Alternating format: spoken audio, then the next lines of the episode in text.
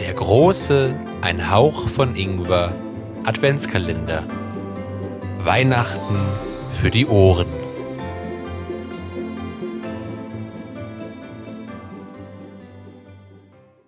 Tag 13. Hallo, Hallöchen, meine Lieben, und herzlich willkommen zurück zu unserem Adventskalender. Ja, der ein oder andere ist bestimmt verwirrt, warum er meine Stimme nochmal hört. Ähm, ich habe tatsächlich einfach verpeilt, dass ich den 13. Dezember auch noch habe. Äh, und nur die letzten zwei Tage mit Philipp getauscht hatte. Äh, der hat mich da netterweise nochmal darauf hingewiesen und deswegen hört ihr jetzt nochmal meine wunderschöne Stimme.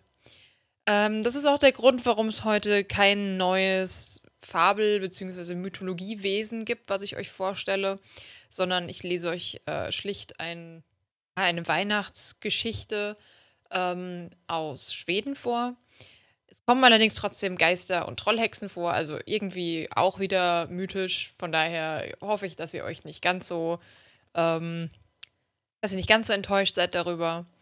Und genau, dann würde ich sagen, schnappt euch eine Tasse Tee, Tasse Kakao, irgendwas anderes Heißes zu trinken, eine Decke, kuschelt euch ein, setzt euch an den Kamin, ans Fenster, an den Weihnachtsbaum und lehnt euch entspannt zurück und genießt die Geschichte. Die Geschichte heißt Julsbug. Auf einem Gut, das Vaderas hieß, wohnten früher zwei Bauern und das ist jetzt noch so. Zu jener Zeit waren die Wege schön und die Frauen pflegten zu reiten, wenn sie zur Kirche wollten. Einmal, an Weihnachten, machten die beiden Frauen miteinander aus, dass sie zur Weihnachtsmesse reiten wollten, und die, welche zur rechten Zeit aufwachte, sollte es der anderen sagen, denn es gab damals noch keine Uhren. Ungefähr um Mitternacht meinte die eine Frau, sie höre vom Fenster her den Ruf Nun breche ich auf. Da stand sie eiligst auf und kleidete sich an, um mit der anderen Frau zusammen reiten zu können. Aber sie hatte keine Zeit mehr, etwas zu essen und nahm nur ein Stück Brot vom Tisch. In jenen Zeiten war es Brauch, dass man das Brot in Form eines Kreuzes brach. Ein solches Stück nahm die Frau und steckte es sich in die Tasche, um es unterwegs zu essen. Sie ritt so rasch sie konnte, um die andere einzuholen, aber sie konnte sie nicht mehr erreichen. Der Weg führte über ein Flüsschen, das in den Wiedösternsee fließt. Da ist eine Brücke, die heißt Erdbrücke, und da standen zwei Trollhexen und wuschen Wäsche und hatten so große Brüste, dass sie sie sich über die Achseln hängen konnten. Als die Frau auf die Brücke geritten kam, rief die eine Trollhexe der anderen zu Eilig und reiß ihr schnell den Kopf herunter. Das kann ich nicht, gab die andere zur Antwort, denn sie hat ein Stück Brot in Kreuzform in der Tasche. Sie konnte inzwischen die Nachbarin nicht einholen, sondern kam allein in die Kirche von Hanger. Die war voller Lichter, wie immer bei der Weihnachtsmette. Sie band in größter Eile ihr Pferd fest und ging rasch in die Kirche. Sie war gesteckt voller Menschen, wie es ihr vorkam. Aber alle waren ohne Kopf, und der Pfarrer stand vor dem Altar im vollen Ornat, aber auch ohne Kopf.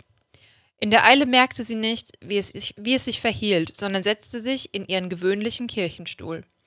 Als sie sich setzte, kam es ihr vor, als ob jemand zu ihr sagte Wäre ich nicht bei deiner Taufe zu Gevatter gestanden, so hätte ich dich umgebracht, wo du sitzest. Aber nun mach, dass du hinauskommst, sonst ergeht es dir schlecht.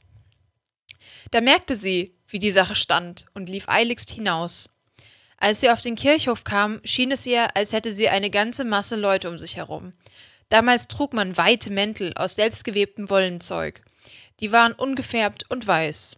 Einen solchen hatte sie an, und die Gespenster hatten ihn gepackt aber sie schleuderte ihn von sich, schleuderte ihn von sich, so dass sie aus dem Kirchhof entkam und lief zum Armenhaus und weckte die Leute dort. Da soll es ein Uhr in der Nacht gewesen sein. So saß sie nun und wartete auf die gewöhnliche Gottesdienstzeit um vier Uhr morgens. Als sie schließlich morgen, als es schließlich morgen wurde, fanden die Leute auf jedem Grab ein Stückchen von ihrem Mantel.